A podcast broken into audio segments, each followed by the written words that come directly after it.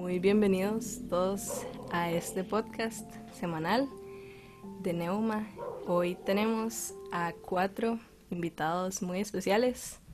Eh, no sé si se quieren presentar. Bueno, ya, ya uno de ellos lo conocen porque ha estado bastante por acá. Eh, Arriaga. ¿Quiere empezar Ah. usted? Sí, bueno, Eh, no, eh, qué gusto.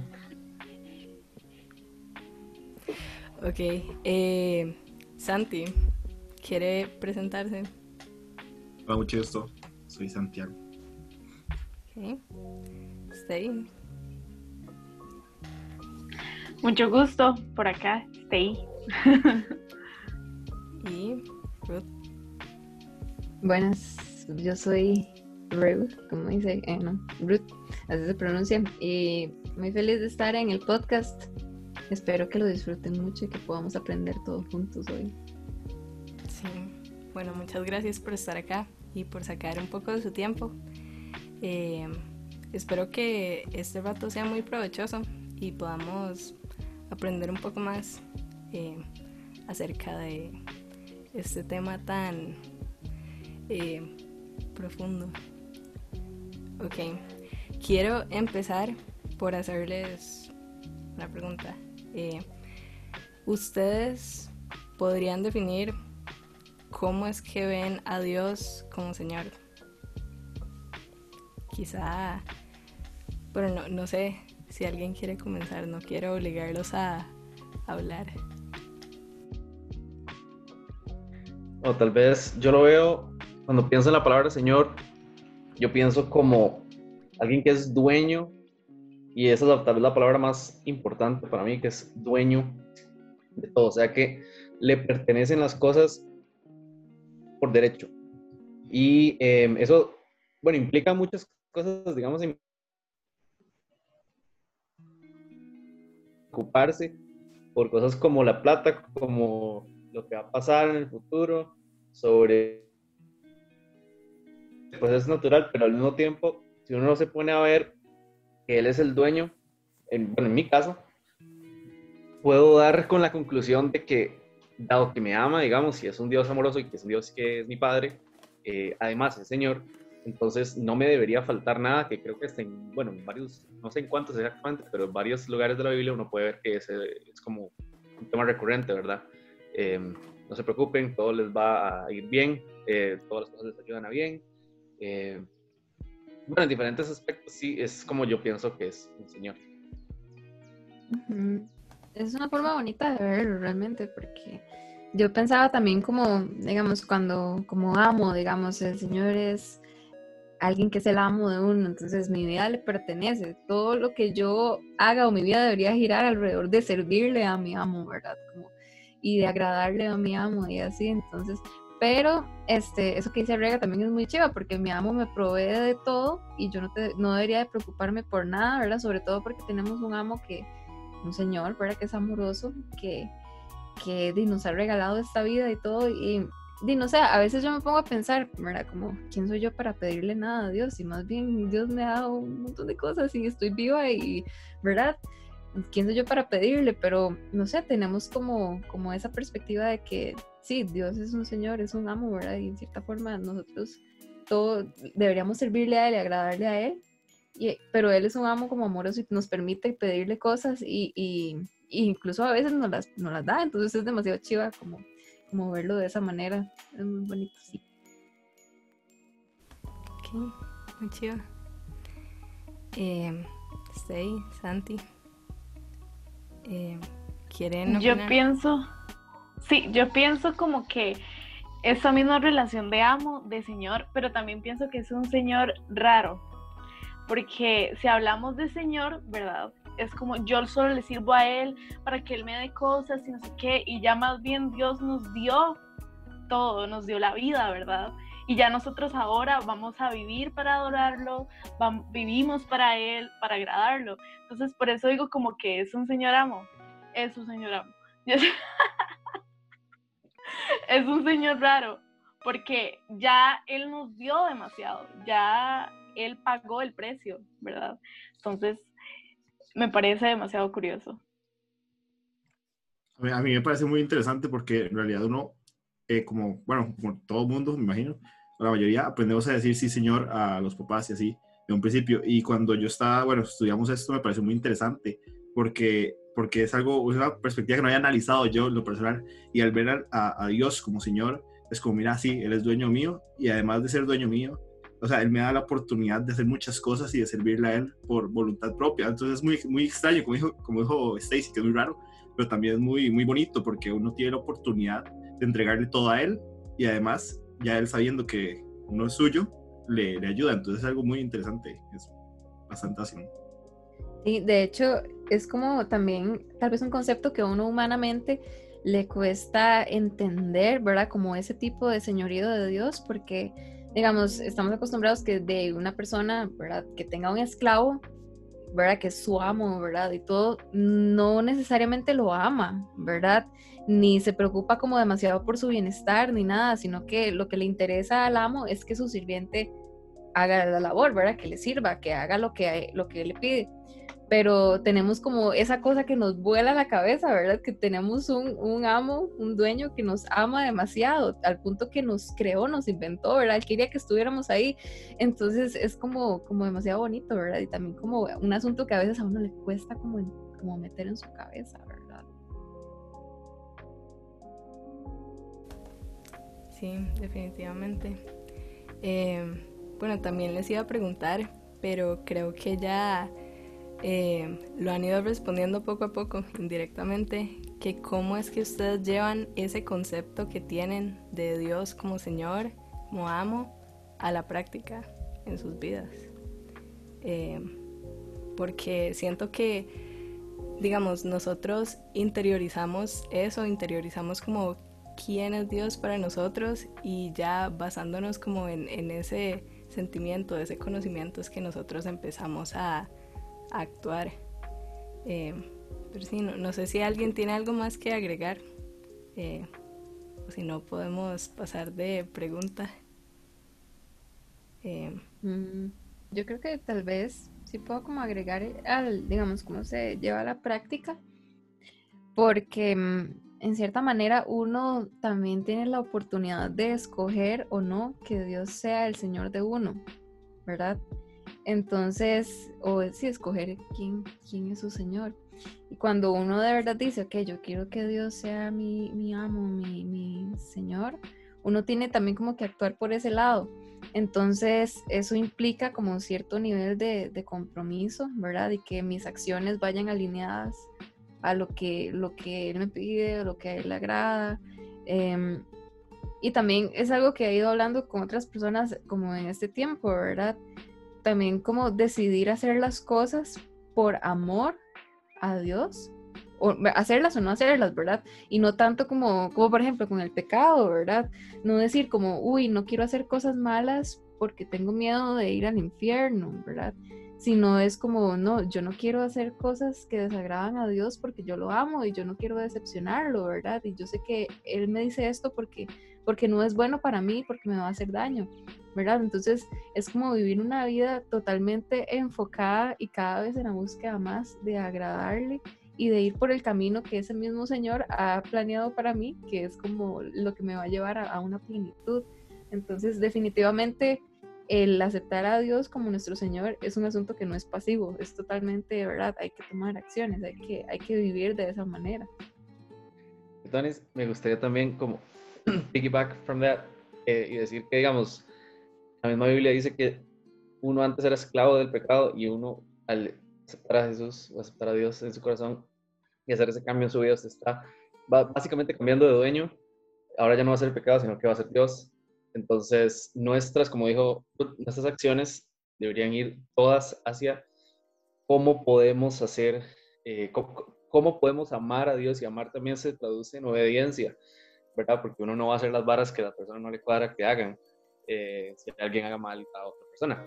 Entonces, se traduce mucho en obediencia, el amor, em, indirectamente o directamente. Y, y, es muy tuanis ver eso como, es, es un, también como Stacy, es una hora muy rara porque es un amo que sí nos compró, pero también nosotros tenemos la decisión eh, de amarlo a él y de escogerlo a él. y de hecho, bueno, es, quizás la mejor opción que tenemos. Que también va muy ligado a esto. Pucha, hay muchas, muchas cosas que se podrían hablar de lo que acaba de decir Ruth, pero creo que también hemos hablado de eso, ¿verdad? O sea, como hacer las cosas por amor y no por miedo, porque vivir por miedo es una horrible forma de vivir y tarde temprano uno se va a cansar y más bien es deteriorante y contraproducente al final. Em, pero hacer las cosas por amor, no solamente porque usted quiere amar a la persona, sino porque usted sabe que la persona también tiene lo mejor en mente para usted, es, es muy, em, muy bonito y de hecho es una muy buena forma de, de ayudarnos e incentivarnos a hacerlo. De esa forma no solamente estamos amando a ese, a ese ser que nos ama a nosotros, sino que también estamos haciendo las cosas que nos van a beneficiar porque él sabe que nos van a beneficiar. A mí me parece muy, muy chuso y me quería quedar con la parte, que no se me olvidara, la parte en que dijo que antes éramos dueños, eh, que nuestro Señor era, era el, pecado. Y me parece muy interesante porque a veces nos cuesta separarnos de, ese Señor, ¿verdad? Es, muy, es a veces muy difícil, como que nos jala, nos jala, nos jala. Y aunque uno quiera ir, eh, cambiarse a, buscar a Dios y que Dios sea nuestro Señor, uno sigue luchando, pero lo, lo chuzo es que eh, aunque el pecado a veces nos jala mucho, eh, Dios con su amor como que nos, nos mantiene firmes. Es, es algo que me, que me, cuadra mucho y que digamos que yo en lo personal le pido a, Dios siempre. Quiero que usted sea mi Señor, quiero que usted sea mi guía. Y es, y es algo que, una lucha que yo creo que todos los cristianos tenemos constantemente, mantenernos con, con Dios y que Él sea nuestro Señor. Ah, definitivamente. Sí, de hecho, creo que es una decisión día a día. Eh, eh, hay que hacerla todos los días, hay que decidir quién es nuestro Señor y no necesariamente puede ser un pecado, tal vez pueden ser distracciones, ¿verdad? Ahora, en la actualidad, tenemos muchas distracciones que pueden ser nuestro Señor, que pueden ser las cosas que alabamos e indirectamente no nos damos cuenta. Entonces, creo que sí, es, es, es este énfasis, ¿verdad? Es una decisión de día a día y todos los días hacemos demasiadas decisiones. Em, pero sí, me encanta esto, de que Dios pagó, ¿verdad? Y es nuestro Señor y nos ama demasiado. O sea, yo a veces me pongo a pensar que en realidad Dios pagó para perder, ¿verdad?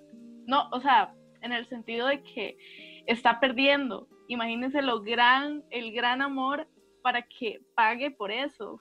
Entonces, nosotros tenemos que vivir para adorarlo, tenemos que vivir para, o sea, nunca vamos a igualar ese amor, pero yo no conozco a nadie más que nos pueda dar como ese amor, ese tipo de pago, ¿verdad? Entonces, me parece muy chido. Sí, eso que dijo Stacy de, de, que perdió, ¿verdad? Me trajo demasiado a la mente eh, ese versículo que está en Corintios, no me sé bien la cita, pero que dice que el amor es sufrido. Y cuando e, ese, ese pasaje habla del amor, está hablando del amor de Dios, del amor genuino, ¿verdad? Y ahí es donde uno ve el sufrimiento, ¿verdad? Porque Dios, ¿verdad? Di, envió a su hijo y todo, ¿verdad? Que también es Dios, ¿verdad? Y él sufrió todo por nosotros, así como algo muy físico y muy en serio, e incluso emocionalmente y todo, ¿verdad? Literalmente perdió en cierta forma, ¿verdad? Pero después ya ganó, ¿verdad? Y venció y todo. Pero sí fue un, un asunto, ¿verdad? Como un sacrificio que hubo que hacer. Y eso es, eso es impresionante, definitivamente. Sí, eh, buscando ese versículo es Primera Corintios 13, 4, eh, por si lo quieren buscar. Dice, el amor es sufrido, es benigno, el amor no tiene envidia, el amor no es jactancioso, no se envejece, no se envanece. Eh, bueno, de hecho son ocho versículos, pero bueno, voy a leérselos.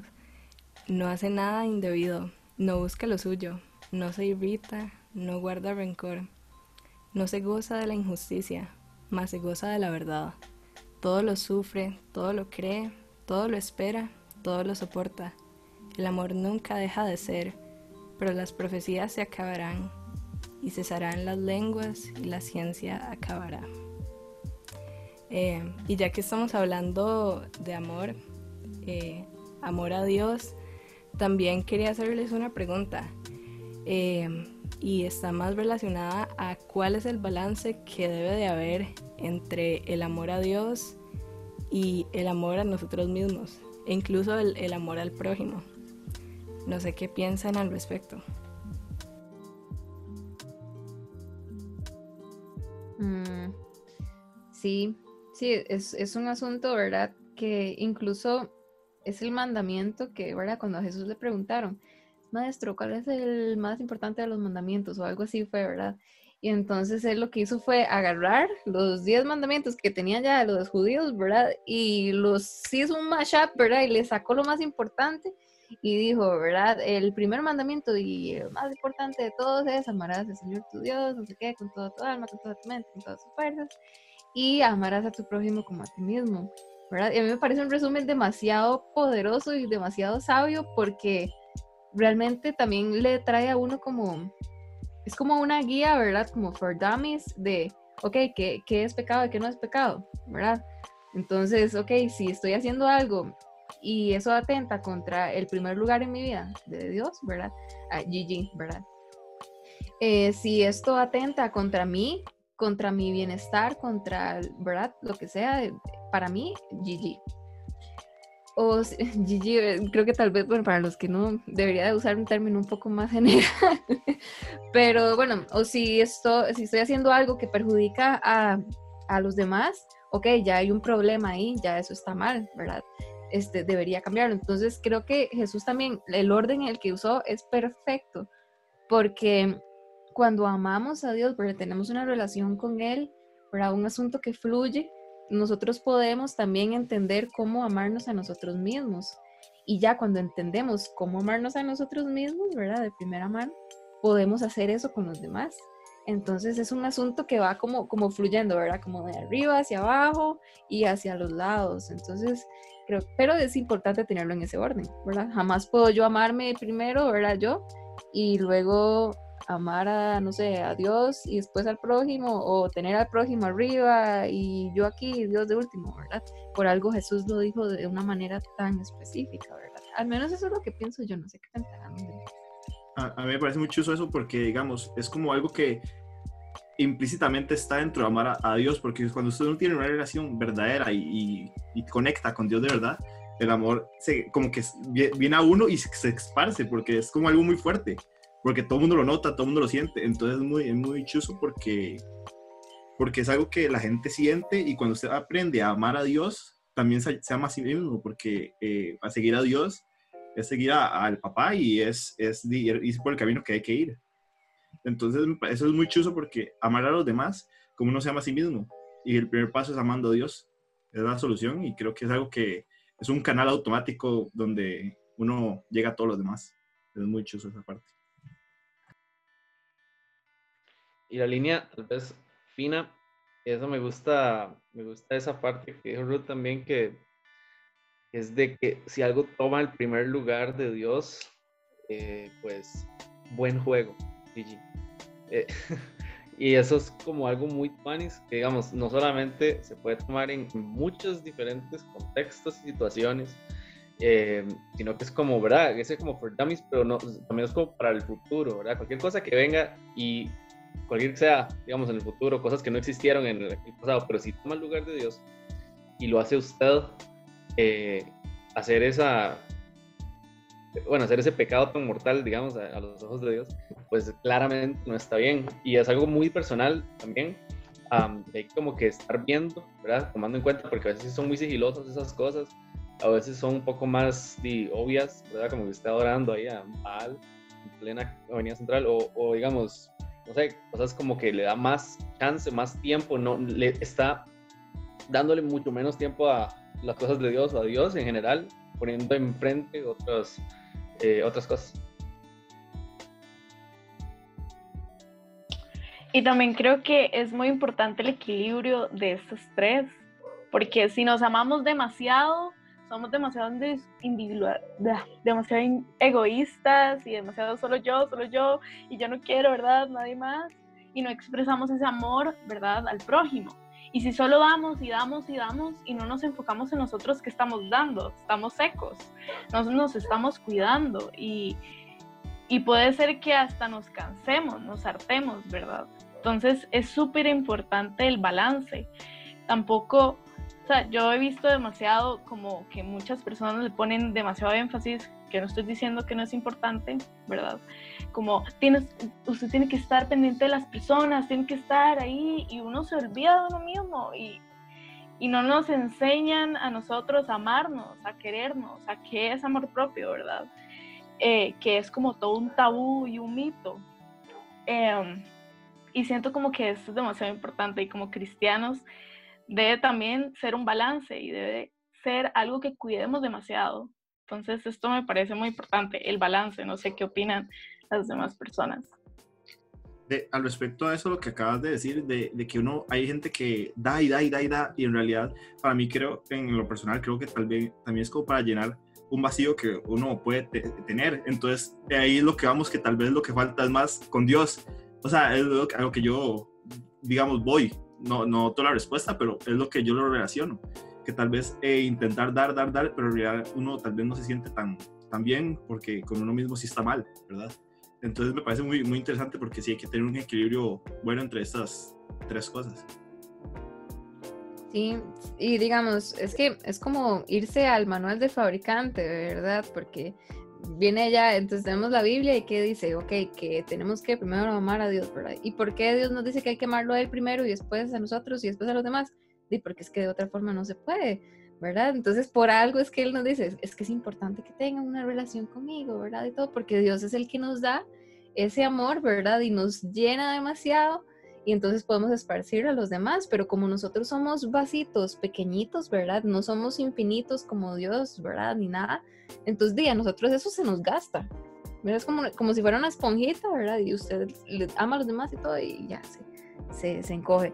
Pero hay que ir otra vez donde Dios, entonces para que Dios nos vuelva a llenar, nos vuelva a refrescar y todo, ¿verdad? Porque somos seres humanos, ¿verdad? Entonces creo que es totalmente sabio y totalmente inteligente y es como muy chiva cuando uno de verdad estudia a profundidad estas cosas porque ahí uno ve la sabiduría de Dios y cómo Él conoce demasiado bien a su creación y por algo es que dice las cosas, no es como para, porque, no sé, le, le dio la gana o para mucha gente podría sentir que es para joderle la vida a uno así, pero es que Dios es demasiado sabio y él sabe, si por algo dice que, que es no, mejor no lo hagan porque se van a lastimar o, o no, mejor búsqueme a mí primero porque es que es, es, la única forma en la que usted va a estar pleno, ¿verdad? Entonces me parece muy chiva eso que, que es, o sea, solamente estando con Dios es que vamos a poder lograr toda esa cosa, ¿verdad? Y en, en el orden que es, como decía Stacy, ¿verdad? Sí, sí, yo, yo no sé, tal vez esto es como un poquito más tangente, pero mi lema, eh, mi lema no, mi filosofía, digamos, de la vida en general, es que uno siempre está buscando como un balance, digamos, en todas las cosas. Si uno pudiera tener balance perfecto en toda su vida, digamos, en todas áreas de su vida, usted sería un ser perfecto, que es básicamente ser Jesús, y el cual, de hecho, podía hacer esas cosas, digamos, y tener esos balances tan poderosos, eh, porque era como un ser infinito, pero nosotros no podemos llegar ahí eh, realmente hablando en esta vida mortal, pero siempre es nuestra meta, tratar de llegar. Y, yo lo veo de esa manera, digamos, porque yo todo lo asocio con balance, porque me cuesta, digamos, mantener balances. Siempre me voy como a un extremo en, algunos sentidos, pero, pero lo veo así, digamos, si uno agarra un balance eh, perfecto en todas las áreas, sería una utopía. todo el mundo seríamos perfectos. Así. Me gustó mucho eso de que la meta es ser así, eso me gustó mucho. Sí, sí, la Biblia dice, o sea, que la meta es ser como Jesús y obviamente nosotros no podemos, entonces creo que es súper real porque obviamente uno puede decir, ¿verdad? Ay, sí, hay que mantenerlo aquí, no sé qué, pero totalmente pasa que a, veces sí estamos súper bien con el amor propio, ¿verdad? Y es como, eh, sí, todo bien, ¿verdad? Y así, pero descuidamos, no sé, nuestra relación con Dios, ¿verdad? Por estar también, no sé, cuidando, ¿verdad? y de pronto estamos como pendientes de la vida de las demás personas, ¿verdad? Y, y ayudándolos y todo, y nosotros nos sentimos súper bien, y de pronto viene como ese bajón y uno me siento súper vacío, no sé por qué, y no sé qué, y luego nos damos cuenta que es que no hemos tenido tiempos con Dios.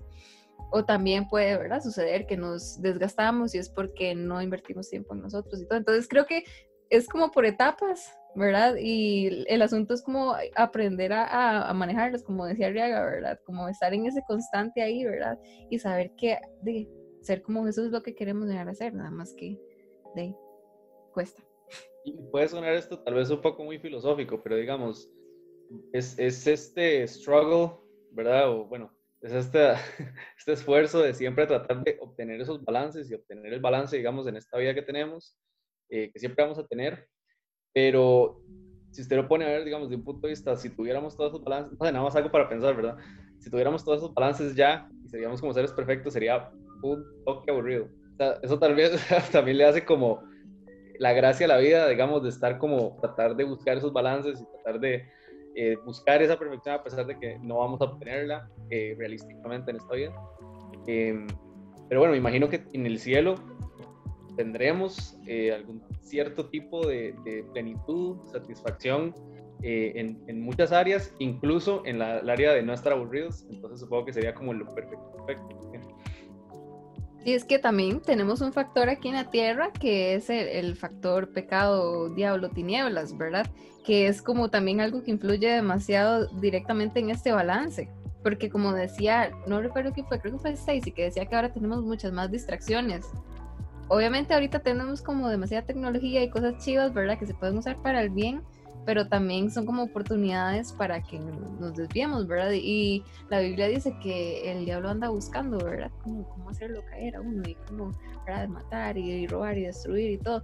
Entonces él anda ahí constantemente buscando a ver cómo, cómo perdemos el balance, ¿verdad? Tal vez nosotros por porcentajes lo llevamos ahí, ¿verdad? 80% aquí, 90% y todo, pero entonces el diablo anda buscando bajar el porcentaje de todo que vamos a sembrar aquí esto, vamos a hacer que pase demasiado tiempo en el celular y que se olvide pasar tiempo con Dios, o vamos a hacer que esta persona tenga una discusión con esta otra y se vaya a la basura la relación. Entonces, yo creo que, o sea, eso es otra cosa que ya cuando estemos en plenitud con Dios, ¿verdad? En el cielo, eso ya no va a estar. Entonces va a ser mucho más posible llegar a esa plenitud. Pero, pero sí es muy interesante ese pensamiento que dice, que dice ¿verdad? Sí, también que somos súper imperfectos. Yo creo que nunca, nunca lo vamos a lograr. Siempre vamos a tener algo que, con lo que vamos a lidiar. Y aquí en la Tierra hay demasiadas cosas. Son demasiadas cosas. Yo creo que nunca vamos a lograr ahí perfecto. Siempre va a haber algo. Siempre va a haber algo nuevo en nuestra etapa eh, que vamos a luchar. Que no sea tan evidente o tan famoso o ahí definido pecado, ¿verdad? O sea, cada persona es como individual y cada cosa tiene sus, como sus cositas, ¿verdad? Sus problemitas. Y eso siempre va a estar hasta que vayamos al cielo. Eh.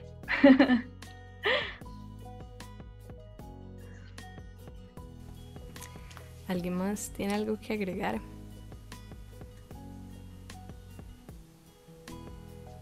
Mm, mientras Stacy hablaba, pensaba mucho en este concepto de tenernos como paciencia y tener como empatía con uno mismo, porque de pronto este asunto de, ok, necesito mantener un balance, ¿verdad? Entonces nos ponemos demasiado conscientes de eso y, no, no, no sé, como que nos frustramos, tal vez a mí me ha pasado, ¿verdad? Que yo digo, como no tengo que hacer esto, tiene que todo salirme bien y todo.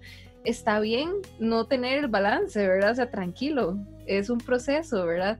Mientras usted busque, ¿verdad? Siempre que Dios, hablando ya volviendo un poco al tema del señorío de Dios y todo, mientras busquemos que nuestra vida este, sea Dios el Señor y Él sea el que la guíe y todo, o sea, tenemos que entender que es un proceso, ¿verdad? Entonces, si ahora alguien está escuchando o nos está viendo y siente tal vez como esa presión o siente como que, ¿verdad? Tiene que resolver ya las cosas, ¿verdad? Todo, tranquilo, Dios sabe que esto es un proceso, Él lo creó, usted sabe que usted es humano, que usted es imperfecto, que hay factores externos, malignos, ¿verdad? De la oscuridad que están buscando hacerlo caer a usted. O sea, todo bien. Nada más busque que Dios sea su Señor, ¿verdad? Cuando se sienta mal o cuando se sienta bien y todo, procuremos como tener, ¿verdad? Siempre presente que Dios está ahí, hablemos con Él y todo. Y esa va a ser la, la, manera en la que vamos a, a ir por el camino correcto. Entonces, para que no nos sintamos, ¿verdad? Como, como que tenemos que ser perfectos porque no, no es alcanzable. Sí, totalmente. Y me parece eh, que eso resume perfectamente como todo lo que hemos estado hablando en este rato.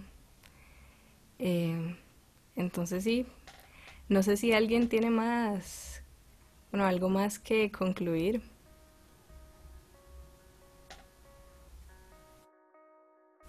Eh, no, en general, tal vez eh, interesante como pensar que Dios como hemos estado hablando, ¿verdad? Tiene muchas eh, caras para tratar de enseñarnos y hacernos ver que Él tiene diferentes cualidades, diferentes eh, emociones, obviamente hacia nosotros muchas buenas, ¿verdad? Amor en general es algo que predomina y ver como esta cara que tiene el Señor de Señor, o Dios de Señor, eh, es, una muy interesante, ¿verdad? Que nos puede dar mucha paz, yo siento, a mí me da mucha paz sentir que Dios es el Señor de todo. Y, y sí, eh, no sé si tal vez le consuela a alguien más sentir que Dios es Señor de sus vidas, pues deberían tratar de hacerlo Señor de sus vidas. Eh, y así, les va a ir muy bien. Sí, y que también Dios es un amo compasivo y amoroso y que sabe que somos imperfectos, Él nos hizo y, y que toda la vida vamos a tener frustraciones, tiempos difíciles, eh, pero es importante siempre volver, siempre volver al amo, siempre volver la mirada a Dios y que todo va a estar bien.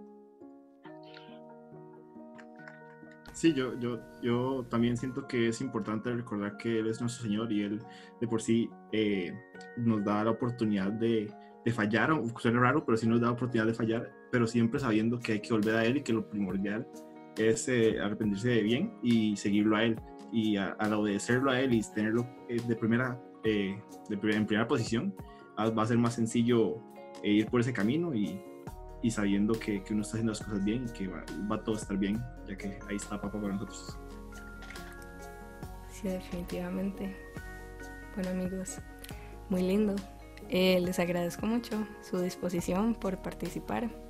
Verdaderamente siento que este espacio fue muy provechoso, así que les agradezco por sus aportes. Eh, bueno, a todos les agradezco por escucharnos otra semana. Ojalá que hayan aprendido tanto como yo. Eh, les recuerdo que todos los lunes tenemos este espacio de podcast. Si tienen interés en participar, eh, pueden, bueno, pueden contactar al coordinador de sus grupos. Y sí, muchas gracias por escuchar otra vez. Eh, quieren despedirse. Bueno, muchísimas gracias, en serio, y por allá.